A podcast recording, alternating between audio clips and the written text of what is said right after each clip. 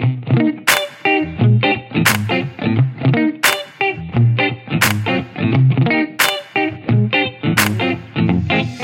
sommes engagés publics. Bienvenue aux engagés publics. Ce soir, aux engagés publics, on est, je suis en compagnie de Stéphanie Gavremont. Bonjour Stéphanie, comment vas-tu? Ça va très bien, vous? oui, moi, c'est rare qu'on Ben, vous voit. étant les deux autres personnes. Oui, c'est ça, parce qu'effectivement, on n'est pas seul, on est aussi en compagnie de Viviane Martinova Croteau. Bonjour Viviane, comment vas-tu? Salut Denis.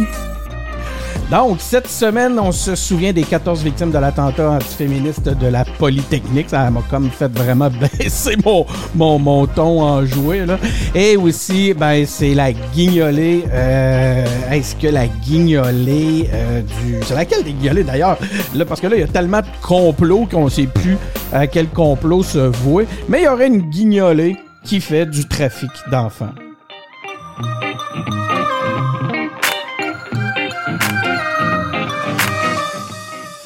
Donc, euh, comme je disais, on ne sait plus à quel, euh, à quel complot se vouer. Euh, C'est, euh, votre attention a été attirée, le fait qu'il y aurait un complot euh, relié à la guignolée. Non, pas du tout. J'ai googlé guignoler et trafic d'enfants, ça m'a donné un paquet de résultats bizarres. Donc, je sais pas ce que Louis-Philippe voulait faire, mais je suis pas au courant d'un trafic d'enfants via la guignolée, je le jure. Bon, ben, J'avoue que j'ai perdu le fil des complots qui passent ces temps-ci. on est pas mal tous dans le même cas hein, par rapport à ça. Puis en même temps, c'est pas comme si ça nous intéressait tant que ça. là. Euh, Polytechnique, ce dimanche, il y avait lieu le 31e, euh, la 31e commémoration de la tuerie de Polytechnique. Euh, comme des commémorations qui euh, nous rappellent euh, la violence, hein, la, la violence faite aux femmes. Dans ce cas-là, c'était quelque chose de très, très, très dirigé. Donc, la violence, l'intolérance dont l'humain est capable, mais aussi les avancées euh, que nous avons fait comme société. Mais euh, ça nous met aussi en lumière ce qui reste à faire. Euh, je vous propose trois sujets. Vous connaissez le principe des, euh, des engagés publics. Euh, on a, l'animateur énonce des, des, sujets, puis les invités, vous, vous choisissez là-dedans.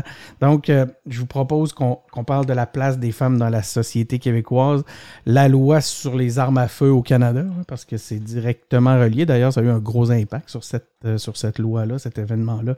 Et la violence et le terrorisme au sens plus large euh, au Québec.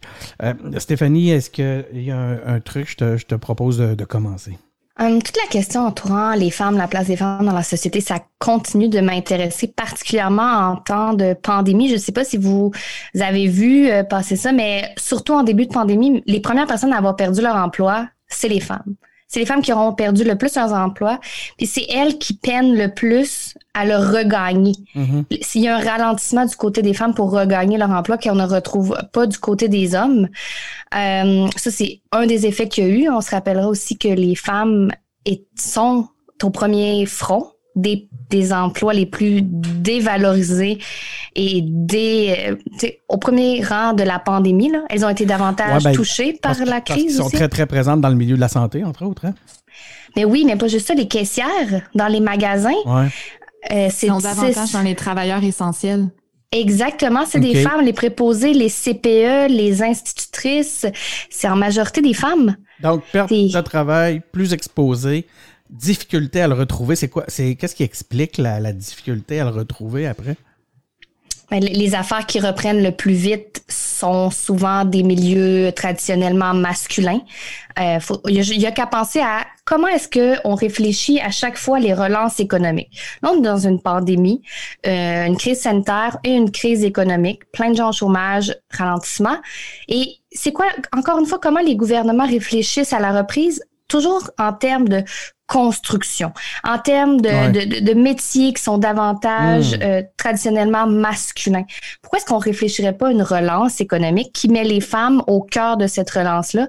Les services publics, l'économie sociale, euh, augmenter le salaire minimum comme du monde, là, pas de 30 cents ou je sais plus de combien il l'a augmenté récemment. Mais ça, ça influencerait vraiment la qualité de vie des femmes et on ferait une relance vraiment plus féminine. Viviane? J'ai, euh, je- Stéphanie a tout dit. La reprise économique, puis même euh, pen- à l'ère Charest, c'était la même chose. On- Il y a Aurélie Langto qui avait publié un livre sur comment les libéraux n'aiment pas les femmes. Ouais. Euh, c'était le parti entre gui- gros guillemets là, de l'économie, mais c'était c'était des, des jobs d'hommes qui relançaient. Puis c'est la même chose encore une fois. Stéphanie a tout à fait raison. C'est beaucoup. dans ce temps-là, c'était les mines, c'était le plan Nord, c'était du gros argent qui était donné dans des investissements, des jobs, des jobs qui sont traditionnellement traditionnellement plus masculines. Et, euh, et, là, encore une fois, la première chose qui a été remise en activité par le gouvernement, c'était la construction. Je comprends d'un point de vue très utilitaire que la construction euh, pouvait pas rester sur pause indéfiniment. Ceci dit, effectivement, les services sociaux non plus. Donc, ça aurait quand même été une bonne chose de repartir ça. Euh, et, euh, et puis là, en plus, il y a des négociations dans le secteur public qui, qui ont lieu puis qui sont euh, je crois, quand même assez difficile comme à chaque fois. Puis c'est encore une fois beaucoup des femmes qui sont concernées. Alors, euh, j'ai bien hâte de voir ce que ça va donner de ce côté-là. On, voit que du côté des médecins, les salaires s'envolent, alors que du côté des infirmières, on peine, puis ça prend tout pour aller chercher des, même auprès des préposés, où on sait que les, encore là, les femmes sont, sont présentes en majorité. Euh, on peine à avoir des salaires décents, tu sais. C'est c'est un, peu triste de voir ça. On a un lien d'ailleurs parce que c'est euh, un sujet qui, fait ce, qui est revenu euh, dans l'actualité cette semaine euh, grâce à, à, Paul Saint-Pierre Plamondon qui critique le premier ministre qui avait promis des réductions des salaires des médecins spécialistes. Parce que c'est par rapport à cette fameuse envolée-là. Je voyais là, tantôt des, salaires pour des spécialistes à deux spécialistes. Parce que c'est par rapport à cette fameuse envolée-là. Je voyais là, tantôt des, salaires pour des spécialistes à 2 millions par année. Ça commence à, avoir un impact important sur le, trésor public. La pandémie, après la croissance qui est toujours... Euh, euh, Après la croissance toujours soutenue des cas de COVID au Québec, on ne pourra pas euh, réveillonner en groupe. Hein. on l'apprenait cette semaine. On a vu, entre autres, que euh, l'opposition était très critique à ce point de vue-là. Euh, y a, on parle de stratégie de vaccination au Québec. Il y a l'armée a été mise sur le dossier. Donc, on parle même qu'il va y avoir quelques doses qui vont être rendues disponibles sous peu. Je trouve que c'est quand même assez spécial, après avoir entendu parler d'un d'une première livraison de doses après, après le temps des fêtes là, pour. Euh, je pense que ça nous mettait en mars. Là, soudainement, il y a quelques doses qui se donnent. Ça m'a l'air d'avoir d'être une urgence politique comme c'est là, avec une, si, petite quantité. Euh, il y a la soi-disant mise à jour, euh, la soi-disant mise à jour de la loi 101 qui n'a pas tout à fait bien passé à l'opposition. Les oppositions ont réagi de différentes façons.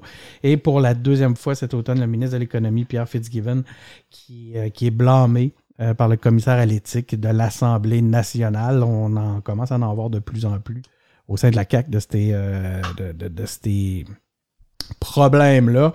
Euh, alors que Québec tente d'équilibrer son budget euh, sur la pandémie, est-ce que euh, on n'aurait pas une piste de solution en coupant le salaire des, médecins spécialistes, comme on disait tantôt? je t'invite à, commencer, Viviane.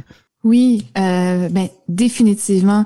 Puis moi, je dois dire, j'ai D'entrée de jeu, j'ai des amis qui sont des médecins, euh, même des amis euh, médecins spécialistes, puis c'est des gens qui ont vraiment le cœur à la bonne place, puis qui sont des bonnes personnes. Alors, je veux vraiment pas les attaquer ces personnes-là, mais leur fédération, par exemple, la fédération des médecins spécialistes, j'ai beaucoup de difficultés avec euh, cette institution-là. on le dit pas assez, mais c'est cette fédération-là, elle a été fondée dans le but de s'opposer un gouvernement qui voulait transformer la rémunération des médecins pour les mettre davantage au salariat. Parce qu'ils sont considérés comme des entrepreneurs, alors que dans bien des cas, ils ont un seul employeur en réalité, qui est un hôpital. Et euh, donc, ça aurait du sens que ça soit des salariés comme tout le monde dans le système de santé, euh, dans les systèmes de santé publique ou presque.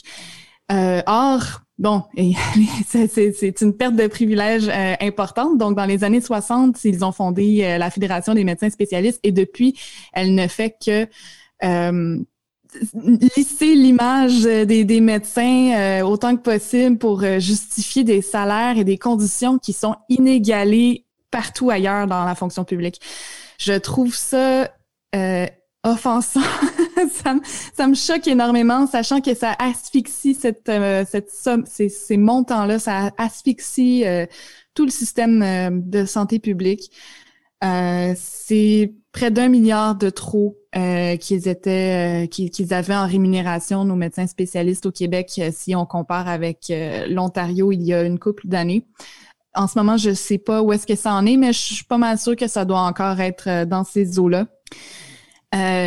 Puis bon, je, regardais leur site tout à l'heure pour euh, pour euh, me remémorer l'année de fondation parce que je voulais parler de cette histoire-là. Puis là, je vois qu'ils ont créé une fondation euh, pour en soutenir les les proches aidants. Puis c'est ça. Encore une fois, essayer de se donner une belle image pour détourner le regard du fait qu'ils sont vraiment sur surrémunérés. Stéphanie, qu'est-ce qu'on fait avec les comment on, s'attaque aux défis de vaccination et aux défis que la pandémie nous amène, avec même dans, dans, tous les contextes, de tous les points de vue, autant économiques que les défis que ça présente en termes de logistique. Mais déjà, je suis contente que le gouvernement ait finalement présenté un plan en toute transparence, ce que les partis d'opposition, dont Québec solidaire, le demandaient depuis au moins la fin novembre.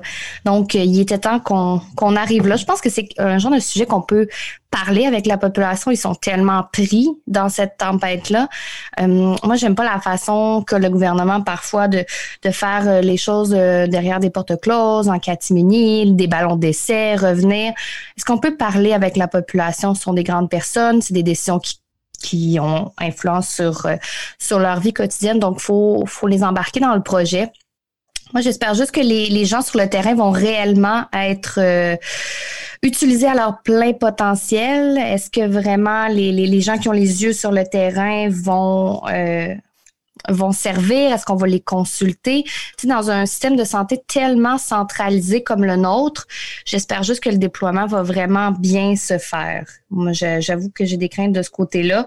Euh, la centralisation la santé, ça nuit particulièrement en ce moment en COVID. J'espère que pour ce qui est du, de la stratégie de vaccination, ça va bien se passer.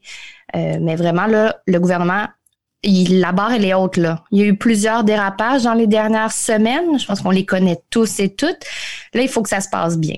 Et tout le poids est sur les épaules de M. Legault. Je, suis assez d'accord avec cette cette lecture-là des fameux ballons. Euh, autre euh, élément qui, tantôt, euh, Viviane en faisait état, elle disait on veut pas regarder les médecins indépendamment, mais comme groupe, on a vraiment beaucoup de questions à leur poser. Ben, écoute, j'ai travaillé pendant six ans avec Amir Kadir. Donc, disons que le salaire des médecins, ça fait partie de mes combats dans la vie, assez longtemps. Mais comme disait Amir Kadir, les médecins spécialistes veulent être au niveau de l'Ontario? Bon, ben maintenant, on les ramène au niveau de l'Ontario. C'est-à-dire qu'on les on, on, descend leur salaire. Euh, il parlait d'aller chercher, là, je sais plus combien, de, quelques centaines de millions de dollars. Euh, c'est pas plus, le 900 environ. C'était 900 millions. 900 millions. C'était dans ces eaux-là. Mm. On pourrait aller chercher presque un milliard, vite de même, dans des poches de gens déjà très profondes. Et on pourrait les, euh, les redistribuer dans le réseau de la santé, on s'entend qu'il y a une certaine iniquité. Puis à un moment donné, après ça, les augmentations de salaire, ça pourrait peut-être se faire à un rythme un peu plus décent comme le reste. Hein. Mais, mais Viviane, si on fait ça, ils vont s'en aller aux États-Unis, on va les perdre. Oh, franchement. Mais c'est ce qu'on entend à chaque fois qu'il est question de toucher au salaire des, des médecins. C'était la, ouais, c'était l'argument numéro un de Gaétan Barrette dans le temps qu'il était président justement de la Fédération des médecins spécialistes. Ensuite, il est devenu ministre de la Santé. Moi, je me rappelle, avant qu'il soit ministre, il disait comment le problème numéro un, c'est que les médecins spécialistes du Québec ne sont pas assez rémunérés c'est pour ça que, que, que les gens n'arrivent pas à, à, trouver une porte d'entrée dans le système de santé. Ils s'en vont tous aux États-Unis. Là, ça va être l'inverse, comme c'est là. Ben Ils vont quitter l'Ontario pour venir au Québec, comme c'est là. Est-ce qu'il a réglé le problème? Non. il n'y a aucune étude, il n'y a rien qui démontre cet exode des médecins vers les États-Unis. C'est une poignée de gens, c'est une légende urbaine à peu près. Qui, qui en a vraiment vu de ses yeux? Il y en a pratiquement pas. Il y a, une il y a d'autres choses qui viennent avec le Québec, des services publics, une vie quand même moins chère qu'aux États-Unis et en Ontario. Donc, puis à un moment donné, il faut arrêter d'avoir peur, d'avoir peur. Là. Je veux, je veux ajouter qu'effectivement, au niveau de, de, de, vie euh, plus élevé, meilleur service public et tout ça, moi, justement, ces médecins spécialistes dont je parlais tout à l'heure, qui avaient le cœur à la bonne place, nous disaient comment c'était agréable quand même d'une certaine manière. Bon, il y a beaucoup de, de problèmes au Québec, mais de travailler dans un endroit où tu peux donner le meilleur soin possible au patient. Tu n'es pas obligé de le facturer après euh, puis de choisir selon sa capacité de payer comme ça se passe aux États-Unis. Je pense qu'il y a quand même beaucoup de médecins pour qui ça pèse dans la balance. Donc, euh, Fitzgibbon maintenant. Honnêtement, les deux bras me sont tombés.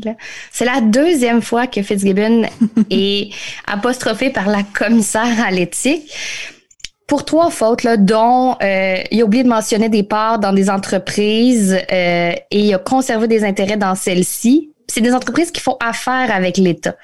Puis il y, a un temps limite pour les élus de, de se retirer de ces entreprises-là.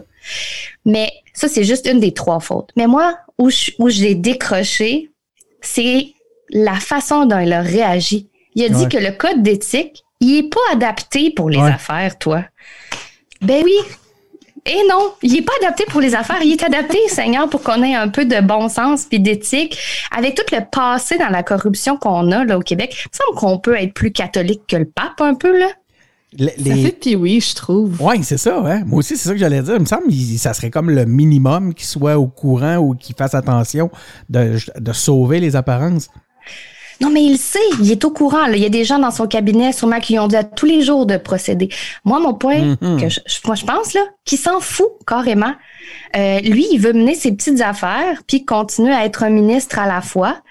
Mais à un moment donné, tu peux pas tout faire. Tu choisis, est-ce que tu veux être un élu du peuple ou tu veux continuer à brasser tes petites affaires? Il aurait pas choisi mais on va pas commencer à adapter le code d'éthique d'un parlement pour que un ministre puisse continuer de faire ses petites affaires. Voyons donc.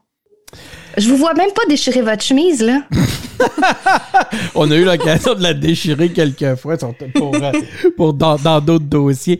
Et Fitzgibbon, moi, ce qui m'étonne de lui, c'est qu'il fait même pas c'est le strict minimum, tu sais, de juste faire attention, d'être prudent, de s'assurer que les, les, euh, les, les, éléments sont, sont, sont ne, vont pas contre, euh, contre lui, tu sais, les apparences à haut niveau. Même ça, il s'en fout, il y en a même pas, ça, ça l'inquiète même pas. Non seulement ça l'inquiète pas, mais en plus, comme nous qui euh, sommes rendus habitués que c'est business as usual, ben ça l'est mm. pour tout le monde. On regarde ça passer, puis on fait, bah, tu sais. Puis si ça se trouve, même, il y a, je suis certain qu'il y a bien du monde qui regarde ça, puis qui se disent, c'est vrai, c'est pas adapté pour les affaires. Puis qui trouve qu'il y a bien de l'allure, là, le gars dans cette ah, histoire-là.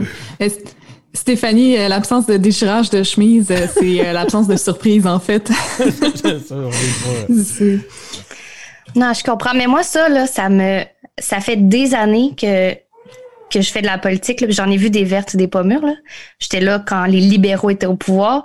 Mais ça continue de me faire me lever la nuit pour haïr ce type de, personnalité politique-là.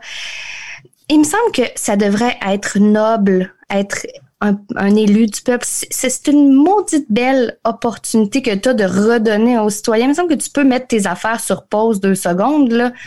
Hey, mais pire que ça, là, je me demande, c'est, j'espère que c'est pas parce qu'il y a tellement d'actions dans tellement d'entreprises qu'il a oublié de déclarer celle-ci puis celle-là. Là. Ça serait terrible. Si, mais, écoute, ça serait une, ça serait une excuse puis une défense qui serait pitoyable. Si c'est vrai, aïe aïe, on n'a-tu pas la même réalité au quotidien? C'est, euh, c'est, assez étonnant. Mais écoute, le, cette espèce de noblesse-là de servir, là, c'est, pour toi, c'est comme c'est un privilège. Est-ce que tu as fait combien de temps dans les cabinets, Stéphanie, toi?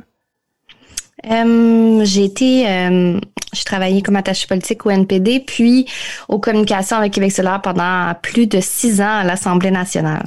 Est-ce que à Québec solidaire, c'est toujours mené avec cette noblesse-là? Ben, franchement, Denis, là, poser la question, c'est répondre. Ah, oui, c'est ça. La réponse étant oui. ben, écoute, je, je me souviens quand Amir Khadir est arrivé là, là puis il a commencé à pointer du doigt la corruption, puis on le regardait mm. comme un extraterrestre. Là. Puis finalement, il a eu raison. Puis, écoute, la plupart des politiciens, la plupart des élus sont, sont des personnes avec des bonnes intentions qui sont là pour euh, le bien euh, le bien commun, j'en suis convaincue. C'est seulement quelques personnes, quelques élus qui sont là pour d'autres raisons que je que je ne connais pas parce que moi je suis loin de ça. Mais euh, vraiment moi ce genre d'action là de Fitzgibbon puis comment il est appuyé par le premier ministre qui dit lui aussi là, que le code d'éthique n'est plus adapté. Hey, à un moment donné là si on commence à avoir un code d'éthique élastique là je donne pas cher de notre ouais, là. Moi, je me demande, qu'est-ce que, qu'est-ce que ça veut dire, un code d'éthique qui serait adapté pour les gens d'affaires qui vont, euh, qui deviennent élus au gouvernement? Hein? Ça veut dire, euh, ça fait peur, d'avoir une entreprise qui fait des affaires avec le gouvernement? Je veux dire, c'est la porte grand, c'est comme ça de grande ouverte pour, euh, pour la corruption. Là. Je, je, je, me demande, c'est quoi dans leur esprit que ça devrait être, cette affaire-là? Je, On les dérange. Je suis vraiment curieuse de savoir. Au final, on les dérange. C'est ça le problème.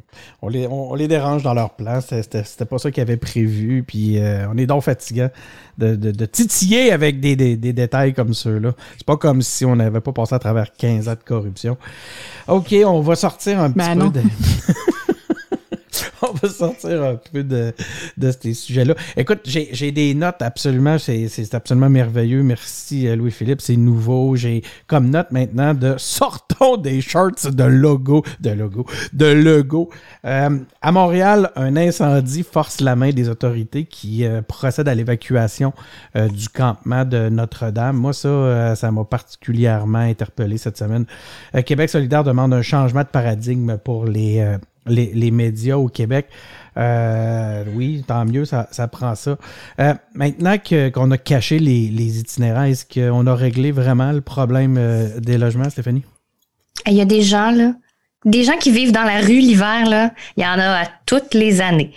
Puis là, tout d'un coup, on s'en fait pour leur bien-être moi, j'habite tout près euh, du campement. Euh, puis je trouve que c'était quand même, somme toute, bien organisé. Il euh, y, avait toujours de la surveillance. Il y avait des gens avec des, des, qui prodiguaient des, soins médicaux de base. Il y avait, y avait de la surveillance. Il était organisé. mais là, le problème, là, c'est qu'est-ce qu'on fait l'hiver prochain? Là, ils sont là parce que faut pas faut pas oublier pourquoi ils sont là. Ils sont là parce qu'il y en a plus des logements abordables à Montréal. Puis il y en a toujours de l'itinérance, mais là cette année parce que là c'était en plein boulevard, puis là ça nuisait à l'image de notre ville. Là, on leur a trouvé des places dans des refuges où il y a moins de lits. Je pense qu'il y a un hôtel qui les prend. Mais après, on fait quoi? On, fait quoi pour la suite? Il n'y a, pas de plan. Là. Ça fait combien d'années que les gouvernements nous promettent des logements sociaux? Mais ça même, là, ça l'avait été dans les. Euh, tu sais, puis dans mes, la façon que je l'ai écrit dans mes notes, je disais ça regarde mal pour une mairesse de gauche. Mais ça n'avait pas été carrément dans ses promesses électorales, cette réalité-là d'avoir du logement social. Il me semble que de par les, les, leur nature même, c'était quelque chose qu'on s'attendait qui s'occupe d'une façon prioritaire. Il est où? Je ne suis pas un spécialiste de la, politique municipale montréalaise, mais pourquoi il était pas prêt? Pourquoi on se retrouve avec des camps comme à Paris? à Montréal pendant qu'on est supposé d'avoir une mairesse à qui cette réalité-là tient à cœur? Viviane? Je, je, je, sais pas. J'aurais de la difficulté à la défendre là-dessus. Euh, les deux choses qui me font avoir un peu d'indulgence par rapport à ça pour euh, la mairesse, c'est d'une part, ça se construit pas du jour au lendemain, évidemment, des, euh, des, des logements euh, abordable. C'est sûr que c'est une politique qui se fait à moyen long terme. Puis euh, bon, je trouve quand même que les premières étapes n'ont pas été faites assez rapidement pour espérer euh, régler ce problème-là qui est structurel euh, le plus rapidement possible. Mais l'autre chose, par exemple, c'est que ma compréhension, c'est qu'il y a beaucoup d'argent qui est bloqué pour les logements sociaux mm-hmm. au gouvernement fédéral faute d'entente.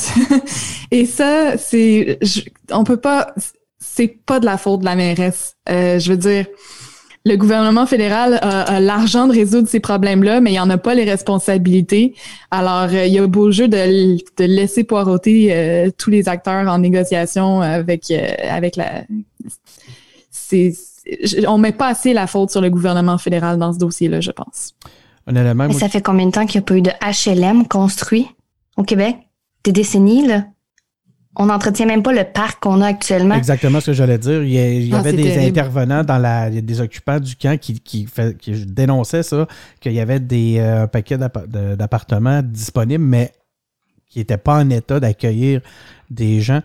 Euh, ça, ça veut dire que l'entretien a été abandonné. Tu sais, moi, je pense que la, quand même, Montréal a quand même des, des, euh, des, responsabilités, une certaine responsabilité là-dedans. Là. Ça ne peut pas être que, oui, OK, on aime taper sur le fédéral, moi particulièrement, mais c'est parce que là, le problème est criant, le problème est réel. Il y a des gens qui souffrent, on les a vus, on peut les toucher, sont là, là, sont là. Puis moi, un des éléments qui m'a touché particulièrement, c'est de les entendre. Premièrement, c'est vrai ce que tu disais tantôt, Stéphanie, c'est pourquoi soudainement c'est grave?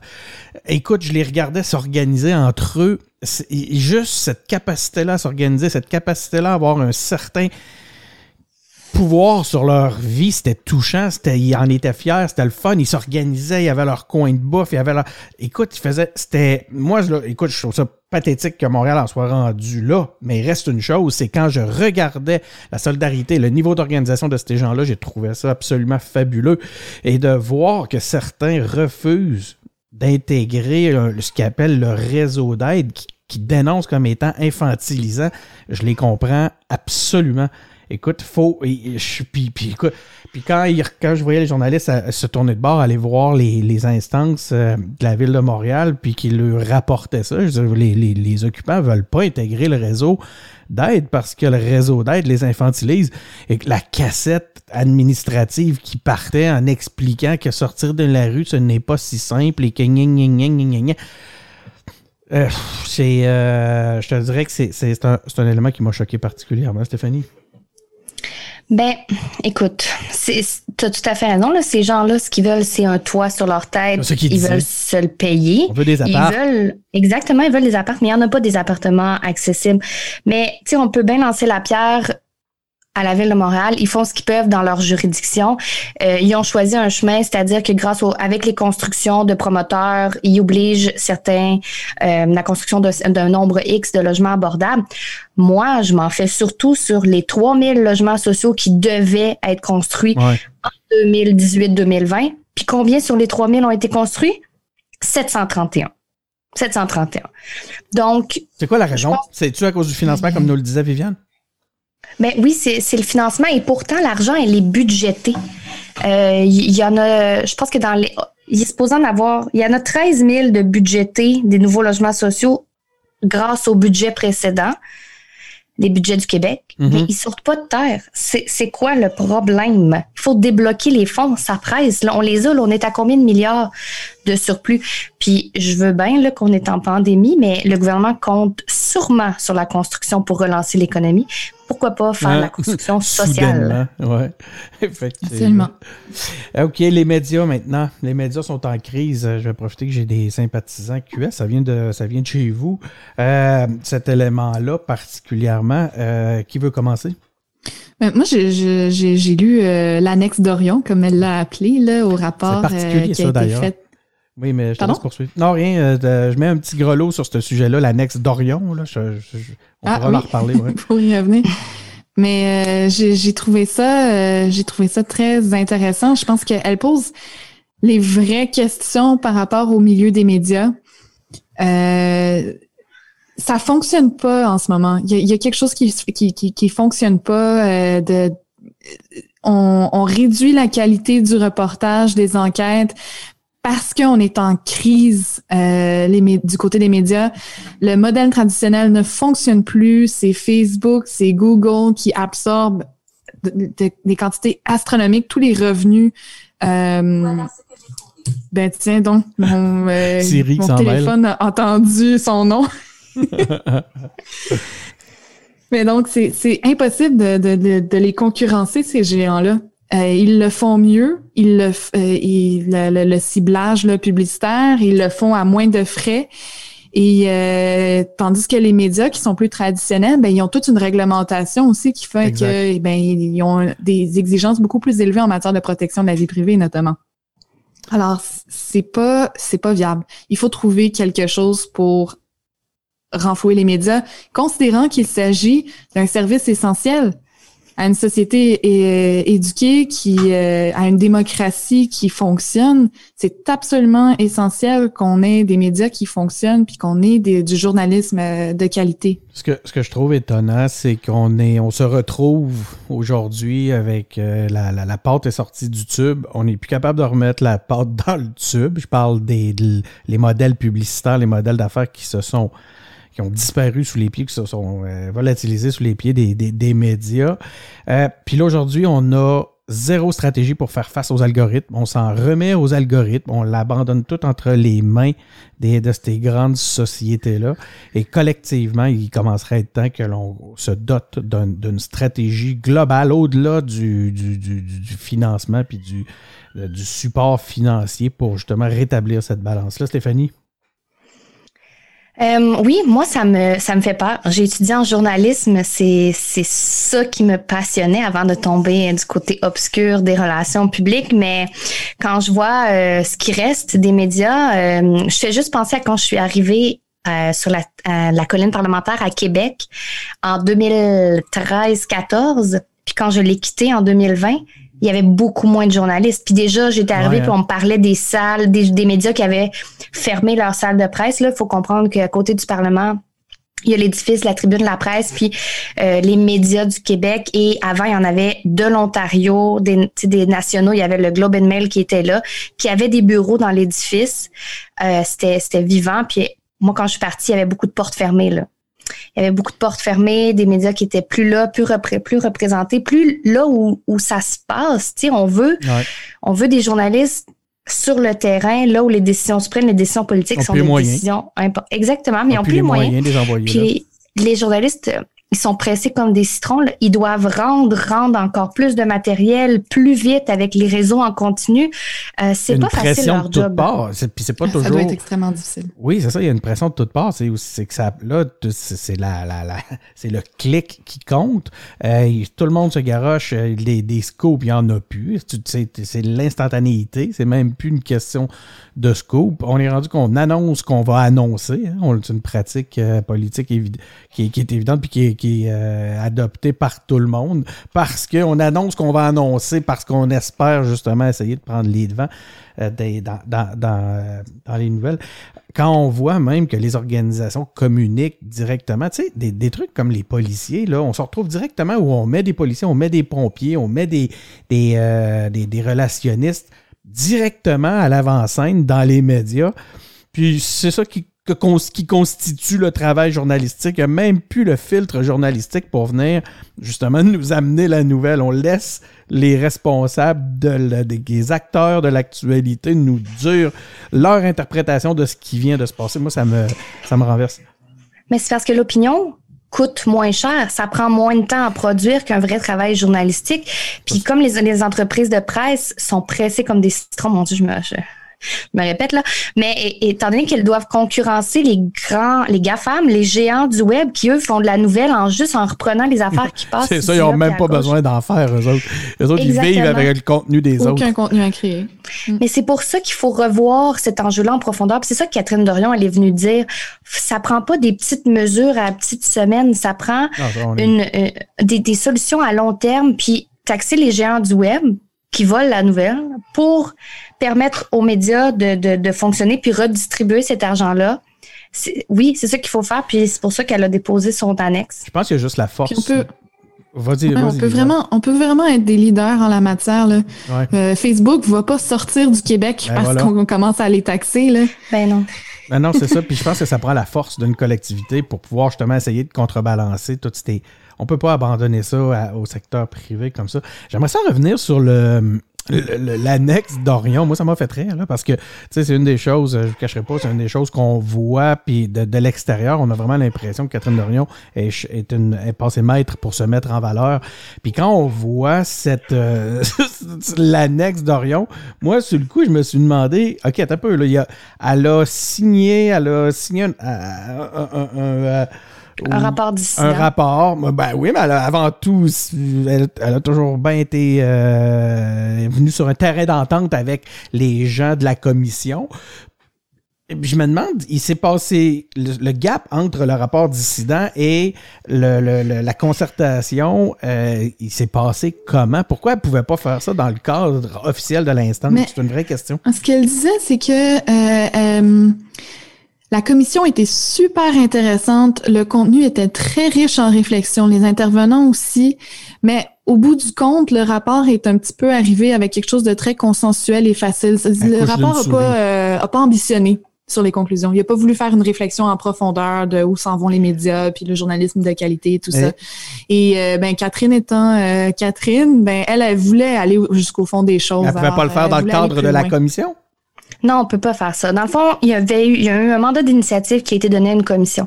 Et comment ça se passe, c'est qu'après les membres de la commission, euh, qui, euh, les membres, c'est les gens de tous les partis politiques selon leur représentativité. Euh, donc, on s'entend que majoritairement, c'est des caquistes dans cette commission. Exact. Alors, tu as beau avoir eu la plus belle commission du monde, à la fin, il faut que tu l'écrives à je sais pas combien de paires de mains puis que tu essayes de trouver des, des, des, solutions qui plaisent à tout le monde. Ben, ben, à un moment donné, les bonnes solutions sont pas nécessairement celles qui plaisent à tout le monde. Catherine Dorion, c'est pas la seule à avoir euh, déposé des rapports dissidents. C'est arrivé pour d'autres, euh, d'autres partis politiques, puis c'est arrivé à QS avec Émilie Lessard-Terrien sur un, un rapport sur l'agriculture et les pesticides aussi. Fait que c'est pas juste le fait, Catherine Dorion, le fait qu'elle a trouvé un bon nom pour son document, mais ça fait en sorte qu'on en a parlé. Moi, ça me gêne pas du tout parce que c'est un sujet important. C'est intéressant quand même ça. Justement, ça a cette, ça a ce, cette, euh, bienfait-là, en tout cas, cette, euh, ce bénéfice-là, c'est qu'on en a parlé. D'associer son nom à, cette, à cet élément dissident-là aura eu le, le attirer l'attention des journalistes qui adorent parler de Catherine Dorion. Parce que honnêtement, euh, je, je sais même pas si j'en aurais entendu parler, moi, du rapport, si ça avait pas été de ça. Peut-être, hein? Ça, ça avait l'air quasiment, je sais pas si j'exagère en disant que c'était un pétard mouillé, mais... Euh, exact. Non, mais tu as ah, raison, c'est le euh, propre d'un rapport, comme, comme tu dis, qui, qui est fait pour être, pour plaire un peu à tout le monde, consensuel, mm-hmm. c'est ça. On n'en entend pas beaucoup parler qui manquent d'ambition. Ils ont peur de quoi? Ils ont, tu sais quoi, ils ont eu peur? Ils ont eu peur d'avoir à le faire s'ils prenaient de quoi de trop ambitieux? Est-ce est que c'est parce qu'ils ont. C'est le rapport après ça aux GAFAM qui fait que c'est. Euh, J'essaie vraiment. Aurais-tu vu.